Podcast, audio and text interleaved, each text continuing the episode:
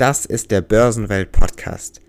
Hier beschäftigen wir uns mit der ganzen Finanz- und Wirtschaftswelt. Wie investiert man eigentlich richtig? Welche Anlagemöglichkeiten gibt es?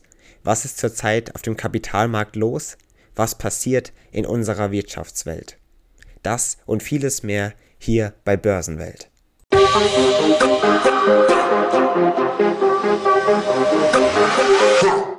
Und somit herzlich willkommen, liebe Zuhörerinnen und Zuhörer von Börsenwelt. Willkommen zur neuen Folge von diesem Podcast. Vor allem willkommen zur ersten Folge dieses Podcasts im neuen Jahr, im Jahr 2022. Diese Folge ist sehr besonders, liebe Zuhörerinnen und Zuhörer, denn sie ist die erste Folge dieses Jahr und sie lässt uns somit auf dieses neue, spannende Börsenjahr 2022 blicken. Dieses neue Börsenjahr beginnt nämlich ähnlich wie das vergangene. Die Frage, ob das so spannend ist, da gehen wir noch gleich weiter auf den Grund.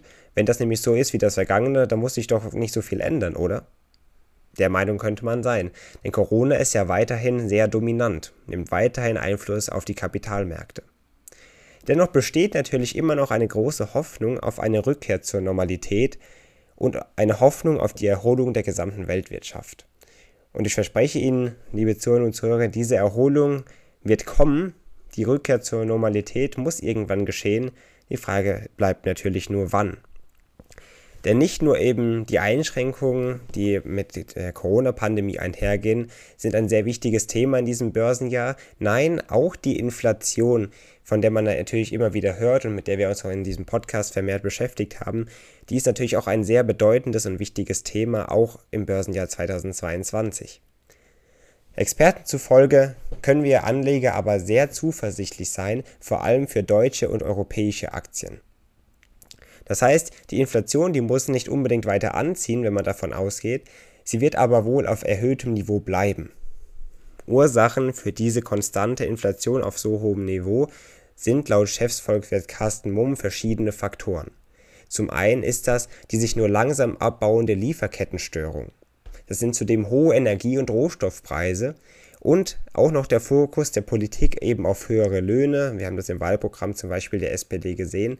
Da wurde grob und vermehrt damit geworben, eben den Mindestlohn auf 12 Euro anzuheben. Und auch dann immer noch in Verbindung mit dem Staat und der Politik eben soll es noch staatliche Investitionsoffensiven geben. Also müssen wir hier auch gespannt sein, wie sich die Inflation entwickeln wird. Währungshüter stecken nämlich eigentlich in einer Zwickmühle. Ich zitiere, zum einen rechtfertigt eine pandemiegeschwächte Weltwirtschaft weiterhin geldpolitische Unterstützung, zum anderen steigen die Risiken einer unkontrollierten Inflationsentwicklung. Das ist sehr besonders, denn man muss natürlich jetzt hier abwägen, was und welche Faktoren eben dann zu dieser unkontrollierten Inflationsentwicklung führen können und ob man diese Einschränkungen oder diese Einschränkungen ja in die Weltwirtschaft überhaupt braucht und ob sich das lohnt wenn letztendlich man mit einer unkontrollierten Inflationsentwicklung bezahlen muss. Wir werden es abwarten, liebe Zuhörerinnen und Zuhörer. Diese Erkenntnis lässt sich nämlich dann auch in der Aktienauswahl verschiedener Vermögensverwalter erkennen und das schauen wir uns jetzt mal genauer an, denn das ist sehr besonders. Der Fokus verschiedener Vermögensverwalter scheint nämlich im Durchschnitt auf sogenannten Value-Aktien zu liegen. Stefan Breitner, er ist Leiter des Bereichs Research und Portfolio Management der Fondsgesellschaft DJE. Ich zitiere: Viele spricht dafür, dass Value-Aktien 2022 besser laufen sollten. Zitat Ende. Also auch verschiedene Persönlichkeiten eben aus der Finanzwelt sprechen sich klar dafür aus, dass Value-Aktien die Anlagemöglichkeit in 2022 sind. Ob das tatsächlich so sein wird, das muss man abwarten. Auch Investmentexperten wie Pascal Blanc und Vincent Mortier von der französischen Vermögensgesellschaft Amundi, die setzen auch auf solide Unternehmen mit inflationssicheren Geschäftsmodellen, so haben sie das bekannt gegeben. Allerdings sind sie eben vorsichtig bei Wachstumsaktien, die vor allem schon in der Vergangenheit stark gestiegen sind. Ob diese nämlich noch dieses Jahr so performen könnten, das bleibt eine weiterhin Frage.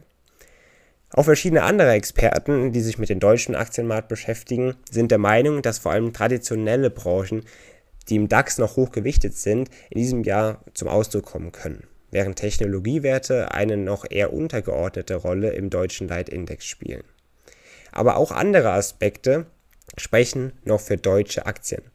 Die Autoindustrie zum Beispiel mit Unternehmen wie BMW, Daimler, Porsche oder auch Volkswagen, die könnten in diesem Jahr nämlich von einer Besserung der derzeitigen Chipknappheit profitieren.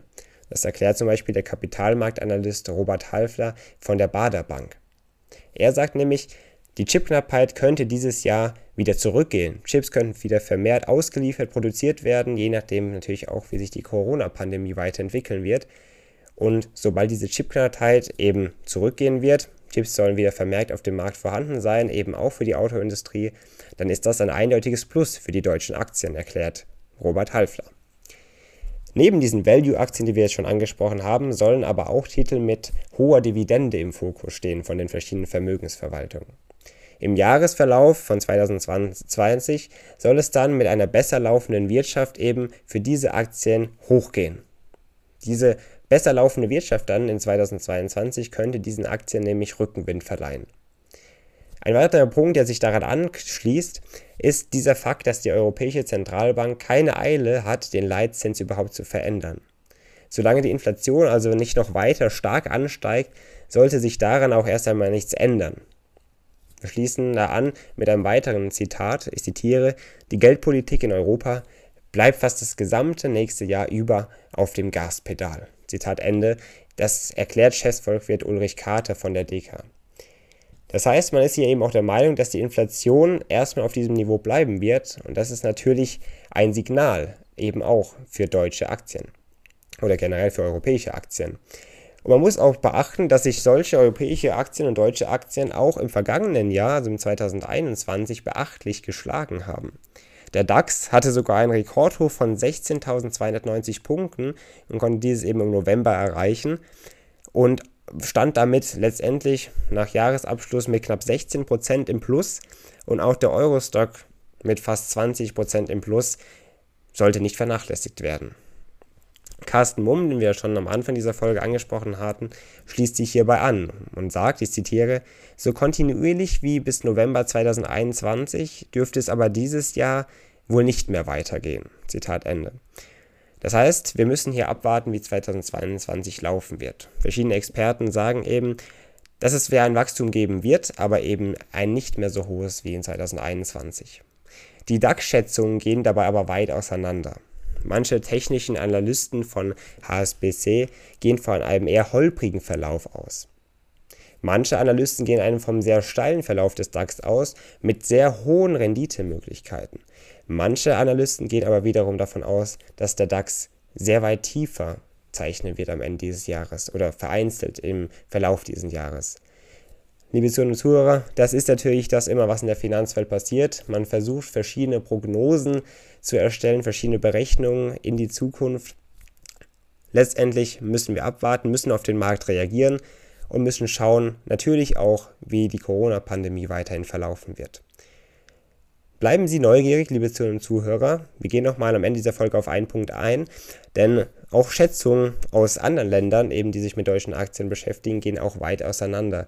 Zum Beispiel die Bank of America schätzt den DAX äh, mit 15.000 Punkten relativ tief, während die DZ Bank den DAX mit 18.000 Punkten oder mit einem Ziel von 18.000 Punkten sehr weit hochsetzt, vergleichsweise zum heutigen Zeitpunkt. Im Durchschnitt ist das Kursziel des DAXes aber von verschiedenen Analysten zusammengerechnet ein Kursziel von ca. 16.800 Punkten. Machen Sie sich aber gerne selbst ein Bild davon, liebe Zuhörer und mit diesen Worten möchte ich mich schon verabschieden von der heutigen Folge von Ihnen. Ich hoffe, Sie sind gut in das neue Jahr gerutscht und starten das Jahr jetzt wieder aktiv. Bleiben Sie am Investieren dran, informieren Sie sich gerne immer, immer weiter, wie Sie bereits in den vergangenen Folgen gelernt haben. Informationen sind alles. Mit diesen Worten, liebe Zuhörer und Zuhörer, schauen Sie gerne noch auf der Website von Börsenwelt vorbei für weitere Informationen. Falls Sie etwas genau nicht verstanden haben, schauen Sie dort gerne mal vorbei, informieren Sie sich über den schriftlichen Wege. Online, Börsenwelt, Lukas Remmert, mein Name dazu, dann finden Sie die Website auf jeden Fall. Können alles nochmal nachlesen. Und mit diesen Worten sehen wir uns vielleicht auf der Website oder hören uns hoffentlich in der nächsten Folge wieder. Bis dahin am Donnerstag, machen Sie es gut, eine schöne Woche.